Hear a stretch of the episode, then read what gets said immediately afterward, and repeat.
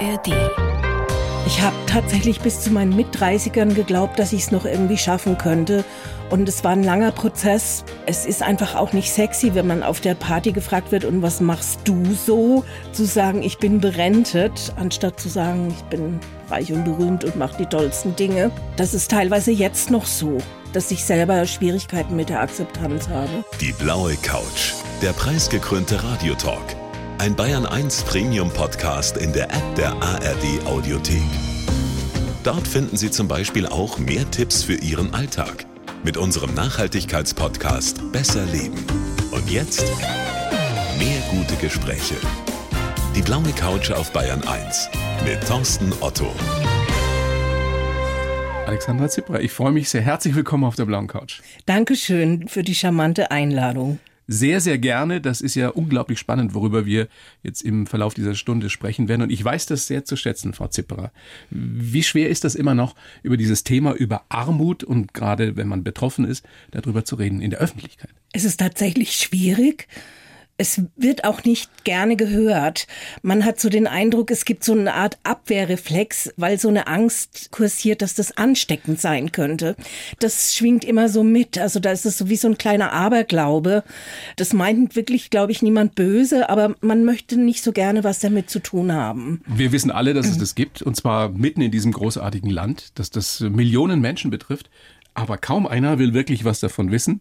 Kaum jemand kennt tatsächlich jemand. Wie Sie es gesagt haben, man hat fast das Gefühl, hoffentlich ist das nicht ansteckend. Ja. ja. Wann haben Sie sich das letzte Mal geschämt dafür? Das war tatsächlich, als ich das letzte Mal zur Tafel gegangen bin und gehofft habe, dass mich niemand sieht. Ich hatte eine längere Zeit Pause gemacht. Ich konnte wegen einer Angststörung nicht mehr hingehen. Und ich hatte dann eine Zeit lang eine psychiatrische Hauskrankenpflege und mein Pfleger hat mich dahin begleitet. Und da habe ich dann auf dem Weg wirklich gehofft, dass nicht Nachbarn mich sehen oder Bekannte auf der Straße dass ich da inkognito durchkomme. Das heißt, es ist wirklich auch in Ihrer nächsten Umgebung so, dass die meisten Menschen gar nicht wissen, dass sie arm sind, dass sie auf die Tafel angewiesen sind? Ja, viele wussten nicht, dass ich zur Tafel gehe. Viele haben auch tatsächlich mein Buch gelesen und waren erstaunt, wie da so ein Alltag aussehen kann, was das mit sich bringt, wer dort so ist, welche Vorurteile sich nicht bestätigen, welche sich bestätigen. Und es war aber so, man wollte das auch gar nicht so genau wissen, ne, lange. Also aber wenn Sie dann, Frau Zipperer, mit Menschen ins Gespräch kommen, was ist denn die erste Frage, die gestellt wird? Was wollen die Menschen von Ihnen wissen bezüglich der Armut? Also Sie fragen oft technische Fragen, wie ich das mache. Ich mache oft meine kleine Rechnung auf, wie ich sie auch in einem Buch aufgestellt habe, dass mir letzten Endes 100 Euro zum Leben bleiben jeden Monat und kann das tatsächlich wirklich auch durchrechnen. Und dann glauben Sie es wahrscheinlich nicht. Ne? Ja, ja. Wie? Und es, es schwingt immer so ein bisschen sowas mit, wahrscheinlich ist man dann doch auch irgendwie selber schuld. Also interessanterweise wird auch immer diese Schuldfrage gestellt. Ne? Mhm. Also, also es reicht nicht, wenn Sie sagen, ich bin chronisch psychisch krank seit vielen ja, Jahren. Ja, das geht dann jetzt doch schon einigermaßen. Und ich möchte mich da aber auch solidarisieren mit meinen Tafelkolleginnen, weil ich finde, es ist unerheblich, ob man schuld ist oder nicht. Es geht da keiner freiwillig hin. Und das ist kein Spaß, das ist kein so Spaziergang. Ist ja. So ist Wie oft hören Sie denn, warum gehst du nicht arbeiten? Irgendwas kannst du doch bestimmt tun. Das höre ich schon ab und zu. Das höre ich schon selbst von nahen Menschen.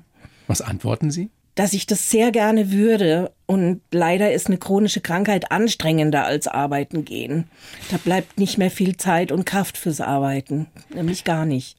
Die Krux von chronischen, gerade von chronischen psychischen Krankheiten ist ja, dass man sie den betroffenen Menschen nicht ansieht, in der Regel. Ähm, sie leiden seit der Kindheit an Depressionen, an Angststörungen. Wie schwer war das für Sie zu akzeptieren, eine geregelte normale Arbeit werde ich einfach nicht mehr schaffen? Ich habe tatsächlich bis zu meinen Mit-30ern geglaubt, dass ich es noch irgendwie schaffen könnte. Und es war ein langer Prozess. Ich bin dann 2010 berentet worden. Und bis dahin ja, hatte ich selber einfach große Akzeptanzprobleme. Und es ist einfach auch nicht sexy, wenn man auf der Party gefragt wird, und was machst du so? Zu sagen, ich bin berentet, anstatt zu sagen, ich bin reich und berühmt und mache die tollsten Dinge. Und das ist teilweise jetzt noch so, dass ich selber Schwierigkeiten mit der Akzeptanz habe. Na, es ist ja auch nach wie vor so bei uns, dass kaum einer zugibt, wenn er an einer psychischen Krankheit leidet, sei es Depressionen, Angststörungen, was auch immer. Das ist nach wie vor in einer Tabuzone drin, warum auch immer. Wenn du Diabetes hast, hast du in der Regel kein Problem, darüber zu sprechen. So ist es. Und das hat sich ja niemand ausgesucht. Also ich habe mich ja nicht dafür entschieden, das zu haben. Ich habe so eine ganz lustige Fächerkatalog an bunten Krankheiten. Also es ist eben eine chronische Depression, eine Borderline-Persönlichkeitsstörung, eine Angststörung, Essstörungen. Und dann habe ich, ja, wir haben uns vor der Sendung schon kurz unterhalten. Sie kennen auch Menschen, die betroffen sind, tatsächlich auch lange in Form von Selbstmedikation mit Essen, Drogen, Alkohol versucht, mit diesen unaushaltbaren Zuständen zurechtzukommen. Das hat's nicht wirklich besser gemacht. Ja. Aber Sie sitzen vor mir und ich finde es wirklich bemerkenswert, dass Sie so offen darüber sprechen, weil das ist das, was wir tun müssen, diese Krankheiten aus der Tabuzone rauszuholen. Wir müssen über Armut sprechen, weil es ein brennendes Problem ist in Deutschland. Es wird nicht weniger werden, es wird eher mehr werden. Wir können es ja mal so ein bisschen runterbrechen. Sie beziehen eine Mini-Rente aus der Zeit, als Sie noch gearbeitet haben, kriegen 502 Euro Bürgergeld, also insgesamt 950 Euro. Wie kann man davon leben in Deutschland? Sie leben ja in einer Großstadt. Das ist nicht möglich. Also ich bin so privilegiert, dass ich zum Beispiel bei Freunden oft zum Essen eingeladen bin oder wenn mein Bruder mich besucht, dass wir in den Supermarkt gehen und den ganzen Kofferraum vom Auto voll machen mit haltbaren Lebensmitteln. Die schenkt er mir dann. Ich bekomme Kleidung von Freunden. Also ich fühle mich da doch im Vergleich zu vielen anderen, die ich kennenlernen durfte, relativ gut aufgestellt in meiner Situation. Sie bezahlen davon auch die Miete logischerweise? Ja. Wie viel das bleibt? sind 415 Euro sind allein Miete. Wie viel bleibt übrig fürs Leben, für auch vielleicht mal für ein Eisessen gehen, für Nichts. einmal im Monat ins Kino, Nichts. Kosmetik Also, kaufen? Da bleibt tatsächlich nichts davon übrig. Ist so. Ich habe das Gefühl, es ist ein Riesenthema für jemand, der so wie Sie von Armut betroffen ist, auch, wie schaffe ich es in Würde zu leben? Weil du wirst ja von der Gesellschaft im Endeffekt ausgeschlossen. Du kannst keine Freizeitaktivitäten machen, die ein bisschen was kosten. Du kannst dich nicht hübsch machen. Du kannst nicht zu Partys gehen. Wahrscheinlich auch ein Thema. Wenn Sie auf eine Party gehen, wo erwartet wird, Sie bringen Geschenk mit. Das ist ein Klassiker. Ich habe einen befreundeten Kardiologen oder wir sind auch nicht so nah befreundet. Der hat mich drei Jahre lang zu seinem Geburtstag immer eingeladen. Der hat am 4. Januar Geburtstag, wo eh noch das Weihnachtsloch in Geldbeuteln klafft. Und ich bin drei Jahre nicht hingegangen. Was bringe ich dem Kardiologen zum Geburtstag mit? Ja, also war nicht möglich. Und das lässt sich dann auch nicht ansprechen. Also Gerade diese kleinen Demütigungen des Alltags, die beschreiben Sie sehr, sehr eindrücklich in Ihrem Buch Tafeln wie Gott in Deutschland, Aufbruch in eine Parallelwelt. Es gibt ja auch gerade wieder diese heftige Diskussion um das Bürgergeld. Das wird erhöht um 12 Prozent, das steht ja schon fest. Dann kriegen Sie als Alleinstehende 563 Euro.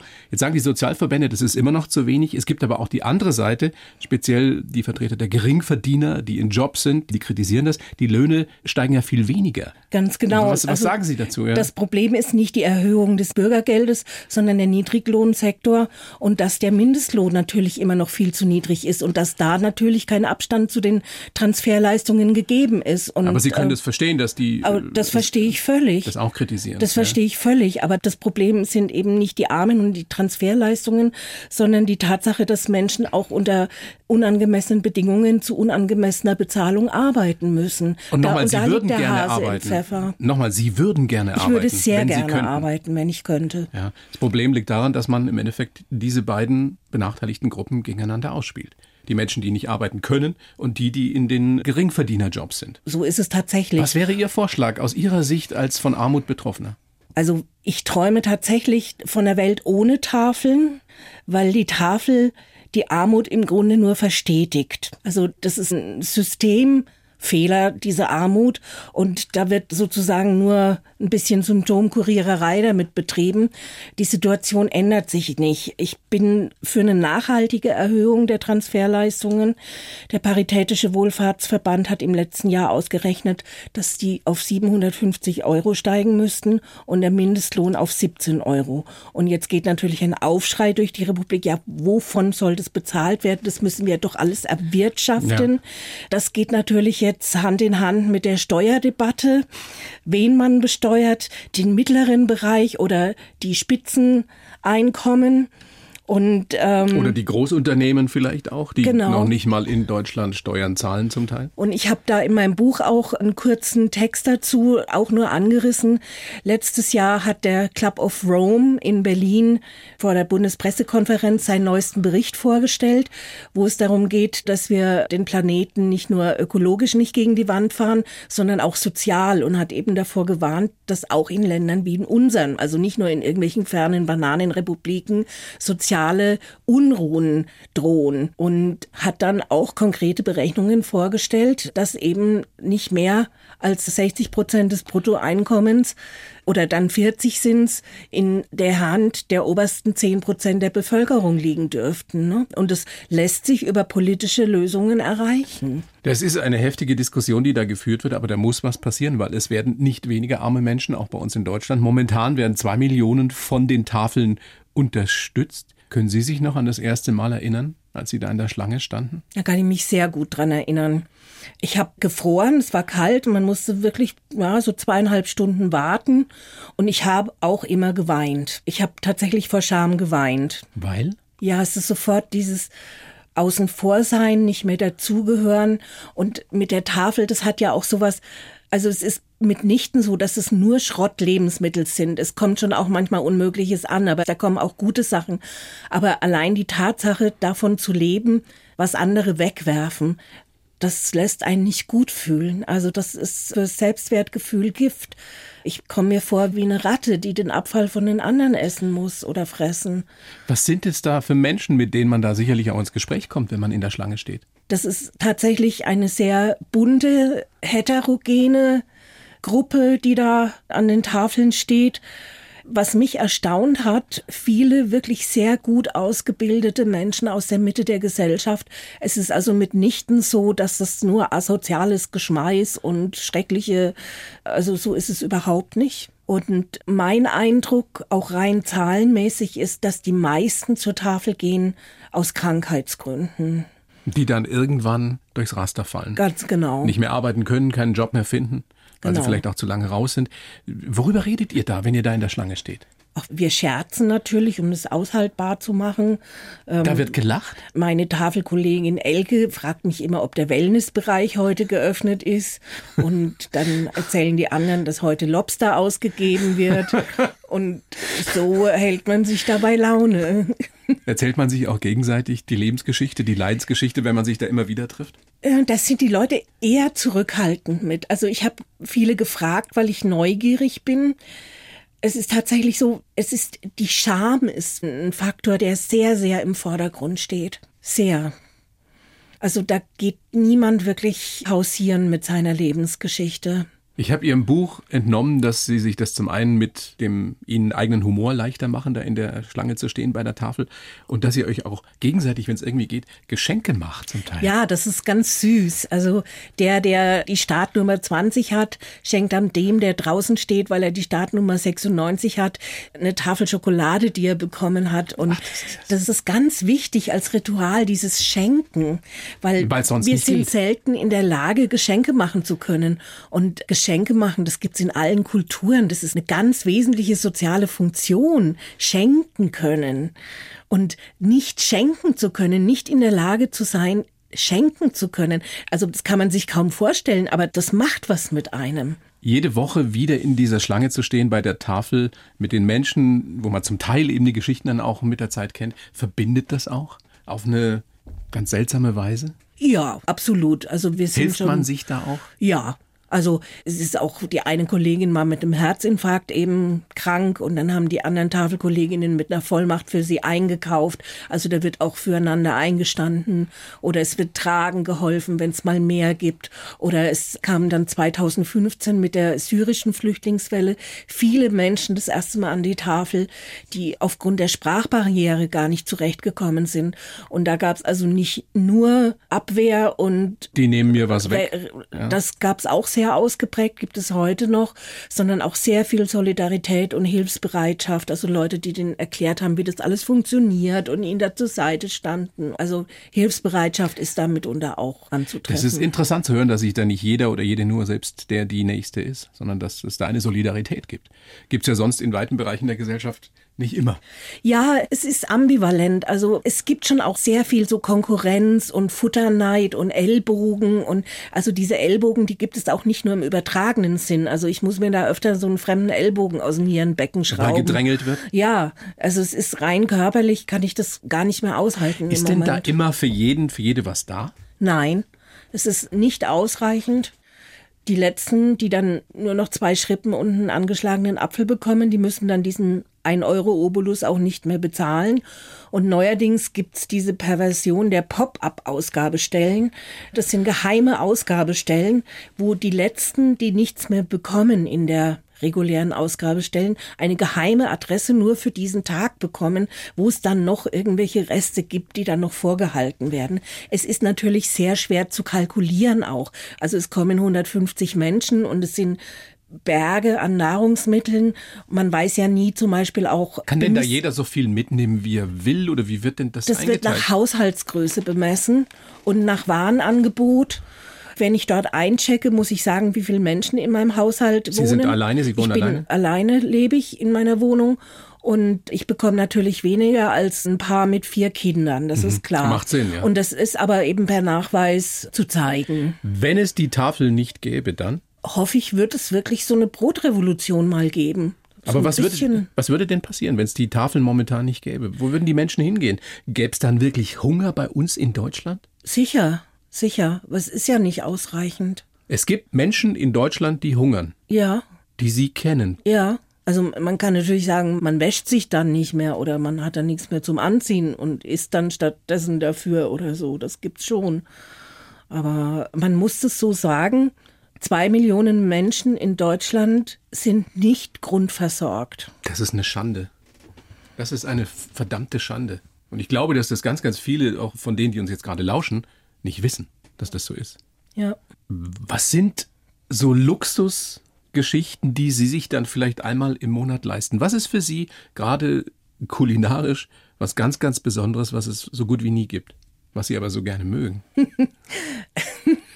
Es gibt tatsächlich so ein, so so ein Joghurt, der ziemlich teuer ist, den ich dann kaufe. Mango-Vanille-Joghurt, der Bio ist, den kaufe ich mir dann, wenn ich es richtig krachen lasse.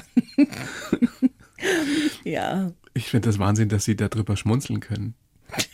Weil Sie das jetzt auch allein die Vorstellung froh macht, wenn Sie an den Joghurt denken. Ja, es ist auch ein bisschen lustig natürlich, ja. Und es ist, äh, Ohne Humor kann man es nicht aushalten? Oder könnten Sie es nicht aushalten? ach, ich liebe es einfach zu lachen und dummes Zeug zu reden. Also, Großartig.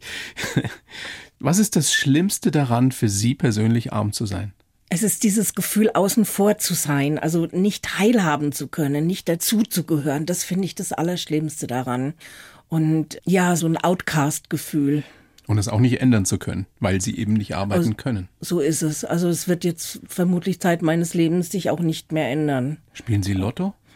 Haben Sie da, geben Sie dafür, können Sie dafür nein, Geld ausgeben? nein, mache ich nicht. Und ins Casino gehe ich auch nicht. Sie, können, Sie könnten sich noch einen Millionär angeln vielleicht. ja, obwohl da stehen meine Chancen auch schlechter als vor 40 Jahren. Also, Frau Zifferer, Sie sind der Wahnsinn. Ich bin so gespannt, was wir für Feedback kriegen jetzt auch auf diese Sendung.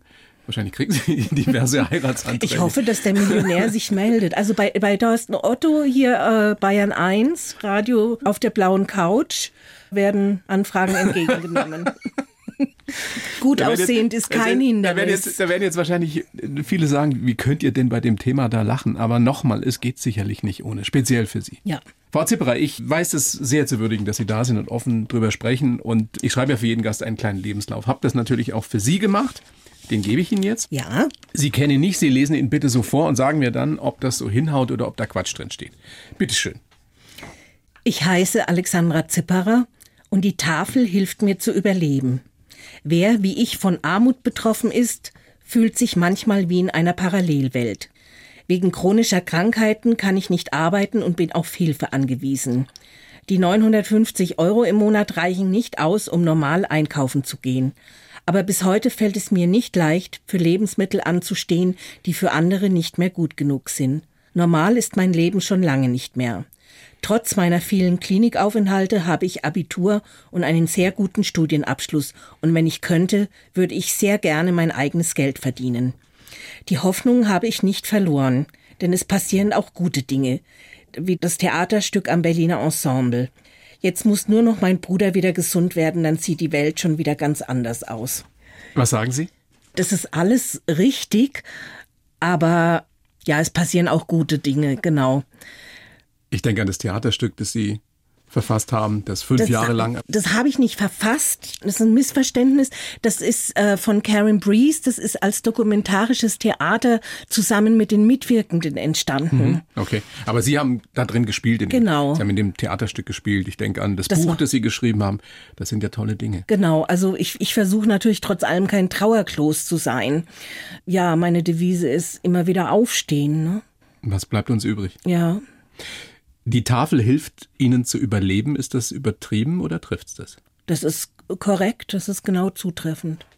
Diese dienstägliche Gang zur Tafel, Sie stehen dann in der Schlange, sprechen mit den Menschen, wir haben das alles schon angerissen. Kostet das immer noch Überwindung? Ja, ja.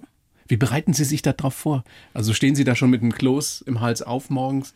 Ziehen Sie sich besonders an? Ganz genau. Ja? Ich habe tatsächlich ein Tafelkostüm. Das sind also äh, Kleider, die etwas, sagen wir mal, in die Jahre gekommen sind und nicht mehr balltauglich sind, aber auch ein bisschen besser als zum Hundegassi. Und da gibt's dann auch oft mal so schmuddelige Situationen. Aber ich versuche mich trotzdem gut zurechtzumachen. Ich schmink mich, ich mache mir die Haare. Ähm, um ihre Würde zu bewahren, auch genau, nach außen hin. Das ist besonders wichtig für mich. Und dort sind viele Menschen zu sehen, die aufgegeben haben. Also was man allein am Äußeren sieht. Also irgendwie ungewaschene, verfilzte Haare, dreckige, löchrige Klamotten, kaputte Schuhe. Es ist mit sehr großem Aufwand trotzdem noch möglich, sich diese äußere Würde noch zu bewahren. Aber es ist ein sehr großer Aufwand, wenn das Innere wegrutscht. Man kann es sehen. Das schaffen viele nicht mehr, die zur Tafel gehen. Stimmt es, dass es sich bei Ihnen auch darin äußert, dass Sie immer einen Tropfen Parfum auflegen? Ja, unbedingt. Jean-Louis Cherardeux. Drunter mache ich es nicht. Weil man das auch olfaktorisch nur schwer aushalten kann? Es gibt tatsächlich diesen ganz spezifischen Tafelgeruch. Das ist so ein bisschen vergammeltes Obst und Gemüse, ungewaschene Leute, ungelüfteter Raum. Also es ist äh, nicht richtig schön. Ich finde es wichtig, da ähm, geruchsmäßig dagegen zu halten. Wollen wir doch mal gucken, wie das alles so gekommen ist bei Ihnen. Sie sind geboren, darf ich das sagen? Gerne. 29.12.65 in Stuttgart, in der Nähe von Würzburg, aufgewachsen auf dem Land. Der Papa war im Vertrieb in der Kunststoffbranche. Und Sie haben gesagt, von ihm habe ich den Humor. Ja. Der Sie auch in den schlimmsten Zeiten nicht verlassen hat? Das ist tatsächlich mein treuer Begleiter, mein Humor. Und da bin ich meinem Vater sehr dankbar dafür. Das ist ja so leicht dahingesagt, Humor hilft in jeder Lebenslage. Aber wenn man Sachen wie Sie erlebt, oder Schicksalsschläge wie Sie, dass man äh, chronisch, psychisch krank ist, lange krank ist, dass man nicht mehr arbeiten kann, dass man arm ist, wie kann Humor da helfen? Ja, muss helfen. Also es ist auch nicht so, dass ich mich dafür entscheide, so jetzt bin ich lustig oder so. Also es ist, glaube ich, einfach eine Gabe, es ist ein Geschenk. Das habe ich mir nicht erarbeitet. Das hat mir wirklich der liebe Gott und ein Stück weit mein Vater so mitgegeben, ne? Wenn Sie den Humor nicht hätten? Mhm. Dann möchte ich lieber nicht wissen, wo ich wäre. Wie lange war das denn bei Ihnen eine, eine normale Kindheit? Wann ging das los mit den Essstörungen und mit den Depressionen? Tatsächlich sehr früh schon. Also neun, zehn, elf ging das schon los. Mit zwölf habe ich das erste Mal Psychopharmaka bekommen und war dann auch also eine schwierige Pubertandin und war dann mit 16 das erste Mal in der Klinik. Wir sprechen ja auch von einer Zeit von den, von den 80ern, in denen das von vielen nicht so ernst genommen wurde. Da hieß es dann oft mal, ja, reiß dich doch zusammen. Dann gab es Ärzte, die sofort irgendwelche Psychopharmaka verschrieben haben. Ja. All das. Denken Sie manchmal, wenn mir das heute passieren würde, dann wäre ich nicht da, wo ich jetzt bin? Das denke ich tatsächlich. Also psychische Erkrankungen sind nicht mehr so tabuisiert und stigmatisiert wie in den 80er Jahren. Also es gibt ja auch sogar, was weiß ich, betriebliche Programme, es gibt Aufklärung, es gibt jetzt ein, ein Schulprogramm, das ein Freund von mir macht. Ähm, Ganz andere Therapien als früher. Depressionen gibt es hier gerade in München passiert so viel. Das ist anders als damals heute. Sie haben im Vorgespräch gesagt, ich war mein ganzes Leben mehr oder weniger in Therapie. Wie viel Kraft braucht man, um das durchzustehen? Ja, schon alles. Also langweilig ist es nicht. Tut mir leid, aber sie, man kann sie nicht sehen, aber sie sitzen da und, und schmunzeln, während sie das sagen. Ich glaube, inzwischen ist es ja so, dass jeder oder jede schon mal Kontakt hatte mit jemandem, der an Depressionen leidet und der weiß, wie fürchterlich diese Krankheit sein kann. Und sie sitzen da und schmunzeln drüber. Ja. Und diese Kraft, die geht ihnen nicht aus? Das Doch, das gibt dann zwischendurch Phasen, wo ich das Haus nicht verlassen kann, wo ich dann auch die Haare nicht mehr wasche und irgendwie Ravioli aus der Dose esse und äh, das Telefon nicht beantworte. Also die Phasen gibt es durchaus. Kalte Ravioli aus der Dose? Kalte Ravioli aus der Dose, Sie haben es erfasst. Was gibt Ihnen Hoffnung in solchen Phasen? Was hilft Ihnen nicht aufzugeben dann? Ich habe eine sehr enge Bindung zu meiner Familie und zu meinen Freunden. Und zu ich Ihrem Bruder? Ja. Und ich hatte lange einen Hund. Es soll jetzt wieder einer kommen im Frühjahr. Also das ist wirklich hilfreich, ein Hund. Und ähm, das mit Beziehungen, das war ja, also auch mit dieser Erkrankung, das ist auch nicht selbstverständlich. Also auch so ein normales Leben wie heiraten, Kinder kriegen, war da einfach nicht drin. Ne? Das ging einfach nicht. Einmal waren Sie ein halbes Jahr auch in der Klinik? Ja. Und ich habe schon ein sehr reiches Leben. Ich habe vielfältige Interessen. Ich versuche in den Momenten, wo es mir gut geht, wahnsinnig viel äh, rauszuziehen. Ja, ich gehe ins Kino, ich gehe in die Oper. Das geht mit, der, mit dem Kulturleben oder Freunde laden mich ein. Ich bin in der Natur. Ich habe einen Garten mit einer Freundin zusammen. Sie lesen wahnsinnig viel. Ich lese viel. Sie spielen. Genau, Theater? ich habe jetzt Theater gespielt, fünf Jahre lang am Berliner Ensemble. Das war eine ganz großartige Zeit. Da bin ich sehr dankbar für diese Erfahrung. Ich habe auch eine sehr wechselvolle, aber sehr tiefe spirituelle Anbindung. Das hat mir auch geholfen in, in schwierigen Phasen. Also mit dem lieben Gott habe ich so eine On-Off-Beziehung und mit den irdischen Vertretern ist es auch nicht ganz so einfach. Kann ich nachvollziehen? Aber es ist doch immer so was da, was mir dann auch weiterhilft. Weil wir gerade bei der Schauspielerei waren, das war ja damals als ganz junge Frau Ihr Traum. Sie haben sich ja, sogar in der Falkenberg-Schule genau, hier in München war ich hier in München damals. Da schließt sich sozusagen wieder der Kreis. Heute sitze ich wieder hier in München. Ja. Wenn das geklappt hätte damals, wäre Ihr Leben anders verlaufen? Ganz anders? Ganz sicher, weil ähm, ich brauche ein möglichst gut strukturiertes Umfeld. Und äh, so ein Schauspielerleben, das wäre Gift gewesen bei so einer Ach, das wäre gar nichts gewesen, wenn dieser das, Traum sich realisiert das, hätte. Das hätte ich gar nicht machen können. Das hätte ich überhaupt nicht machen können.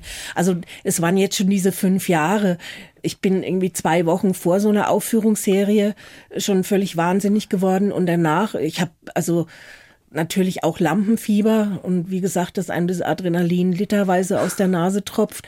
Und danach bin ich in so ein schwarzes Loch gefallen. Also ich habe vier, sechs, acht Wochen nach so einer Aufführungsserie von drei Aufführungen gebraucht, bis ich mich einigermaßen wieder eingekriegt habe. Also ich, ich, ich kann das psychisch gar nicht halten, so eine Aufregung. Hm. Wie kann man das Menschen erklären, die bis dato wenig bis nichts wissen über Depressionen, über psychische Erkrankungen, Angsterkrankungen, weil sie keinen Kontakt haben, weil sie es selber nie erlebt haben? Wie, wie beschreibt man das jemand, der nichts davon weiß, wie sich das anfühlt? Es sind im Grunde Gefühle, wie sie jeder von uns kennt. Also Traurigkeit, Angst. Ich kenne auch Phasen mit extremer Wut, die nicht mehr salonfähig ist. Und diese Gefühle sind in so einer Übersteigerung, dass es einfach nicht zum Aushalten ist. Also es ist sowas wie ganz schlimmer Liebeskummer oder, oder ganz schlimme Trauer, wenn jemand stirbt. Das sind Sachen, die jeder irgendwie kennt, die, die alle treffen. Und das nochmal potenziert und, und das es geht nicht weg. und es geht nicht weg. So ist es. Und man hat das Gefühl, kann man das so beschreiben, man, man, man will aus seinem eigenen Körper raus, aber das geht natürlich nicht. Ja, äh, genau. Und deswegen auch äh, Essstörung, Alkohol, Drogen, das waren eben so missglückte Versuche, ne? so Urlaub von sich selbst zu haben. Ja. Sie haben Kunstgeschichte studiert, Archäologie, Romanistik und Kommunikation. Ja. Sehr guten Abschluss gemacht. Sie war eine ganz tolle Studentin mit Stipendium. Aber war das damals auch schon so, dass die, die Krankheitsschübe immer wieder verhindert haben, dass sie, dass sie auch mal länger arbeiten? Ja, also ich habe, man kann es gar nicht sagen, ich habe 24 Semester studiert, weil ich immer wieder raus bin. Ich war in dieser Zeit auch ein Jahr in den USA und ein Jahr in Italien, aber auch in den USA und in Italien kann es einem ganz schön elend gehen. Also das geht auch, auch wenn es dort natürlich alles aufregend und interessant ist und eine wunderbare Erfahrung war. Aber es hat mich auch nicht hervorgefeit, ne? Also auch das Studium ist immer wieder weggerutscht und ich habe im Grunde nur drei Jahre am Stück gearbeitet. Die Hölle sind manchmal nicht nur die anderen, sondern die Hölle ist manchmal in einem selbst. Ne? So ist es. Und schon schmunzeln Sie wieder. Wieso, ja. wieso können Sie darüber lachen? Ich habe gerade, ich musste gerade überlegen, was Sie so schön zitieren. Das, Sartre hat es gesagt, ne? Die Hölle, ja, das sind die anderen. Sinngemäß zumindest. Die Hölle, irgendwie. das sind die anderen. Ja, ja Sartre. Es ist, zwei. Ja, es ist 2001 gewesen. Da waren Sie so schwer krank, dass Sie dann eben danach Frührentnerin waren. Seitdem sind Sie auch schwerbehindert zu 70 Prozent. Ja. Ähm, da waren Sie Mitte 30, eine junge Frau. Ähm, wie haben Sie es damals geschafft und auch danach nicht komplett zu verzweifeln? Ich hatte wirklich viel Unterstützung von meinen Freunden. Du bist Mitte 30 und die Leute sagen dir, jetzt bist du schwerbehindert. Ja. Du wirst wahrscheinlich nie wieder arbeiten können. Ja, ich, ich war schon auch nicht tapfer und habe das einfach so genommen. Also ich habe schon auch gehadert. Und, naja, davon ähm, gehe ich aus, ja. Die, die ein oder andere Schimpf- und Heultirade nach oben geschossen. Gute Ärzte auch gehabt? Sehr gute, auch sehr gute TherapeutInnen. Also die haben mich da durchgetragen. Aber also Sie haben vorhin den Vergleich mit Diabetes gebracht. Das ist ganz ähnlich. Also ich brauche auch permanent Therapie und ärztliche und medikamentöse Begleitung.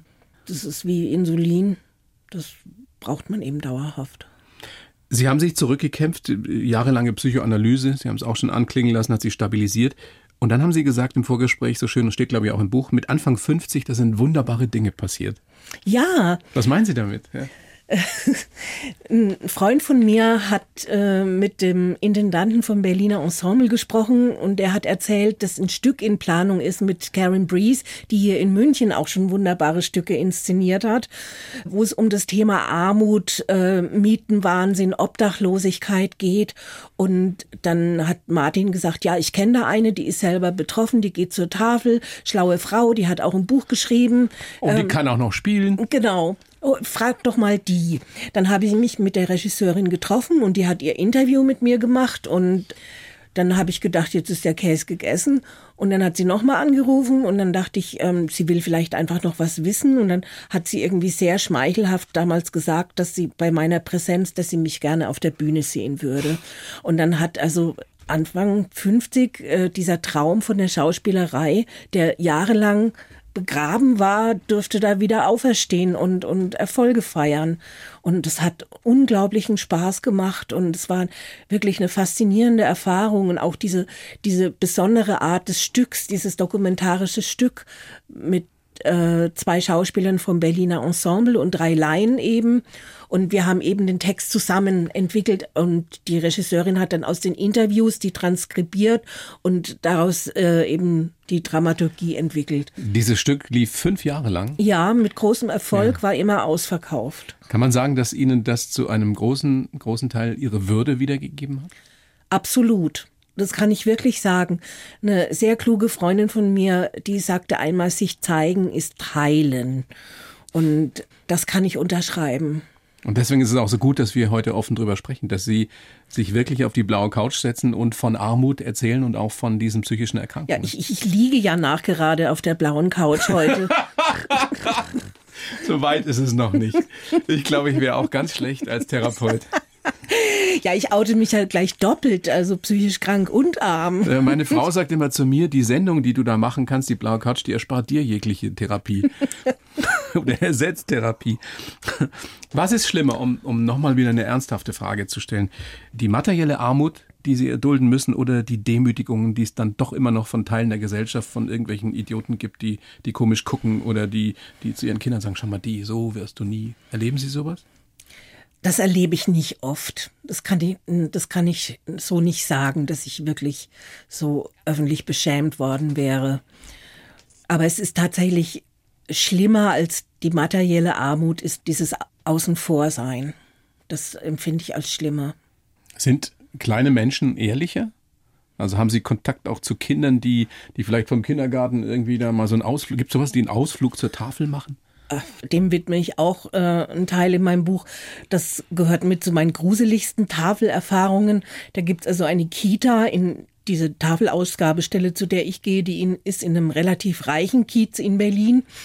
Und dann kommen dann diese Kita Kinder der saturierten Kiez-Eltern und bringen so eine Dose Billigkram mit und stehen dann da und schauen die Tafelgänger an und die Tafelgänger schauen die Kinder an und keiner weiß, was das soll. Und das war eine extrem demütigende, beschämende Erfahrung. Ein bisschen ich, wie im Zoo. Ja, absolut. Vor. Also wie in der Freakshow, ne? Also diese Kinder, äh, also es kann ja niemand mit fünf Jahren begreifen, was Armut und Tafel bedeutet. Also ich kann es ja heute noch nicht begreifen. Aber was war der Hintergrund? Äh, das, das war, seltsamer pädagogischer Das sollte Ansatz? pädagogisch wertvoll sein, glaube ich. Und aber gut gemeint ist eben nicht gut, ne? Nicht gut gemacht. Also ja. das war wirklich unterirdisch. Apropos gut gemacht, was kann denn jeder Einzelne, jeder Einzelne von uns tun? Ähm, einfach die Tafeln unterstützen, äh, sich selbst ehrenamtlich engagieren was ginge darüber hinaus? Die Tafel wurde vor 30 Jahren ja als Provisorium gegründet. Nach 30 Jahren ist sowas kein Provisorium mehr natürlich. Und mein radikaler Ansatz geht tatsächlich dahin, dass es die Tafel gar nicht mehr geben darf. Also äh, es die gab Grundversorgung jetzt, ausreichen müsste, um ein, so ein Leben in Würde so zu führen es. in Deutschland. Es gab jetzt ja gerade diesen Tafelkongress in Mannheim und da ist viel diskutiert worden, wie das verbessert werden kann, das System. Und jetzt ist irgendwie Digitalisierung bei der bei der Lebensmitteldisposition, bei der Tafel diskutiert und ähm, das geht meiner Ansicht nach nicht in die richtige Richtung. Also Vorübergehend wäre das sicherlich noch nötig, aber tatsächlich liegt der Lösungsansatz für mich in der Politik. Und so. der Einzelne kann was tun, indem er wählen geht und das Kreuzchen richtig macht. und dann dauert's und dauert. Frau Zipperer, wenn ich eine gute Fee wäre, ich weiß, es ist schwer vorstellbar, aber angenommen, ich wäre eine und Sie hätten drei Wünsche frei. Welche wären das? Mein richtiger Herzenswunsch ist, mein kleiner Bruder hat Krebs. Ich möchte, dass mein Bruder wieder gesund wird. Der hat morgen seine große OP. Und das ist mein größter Herzenswunsch. Wir drücken alle Daumen. Ja. Und dann ist, ja, und tatsächlich ein Herzenswunsch, dass es äh, nicht nur in Deutschland, dass es keine Armut mehr geben darf.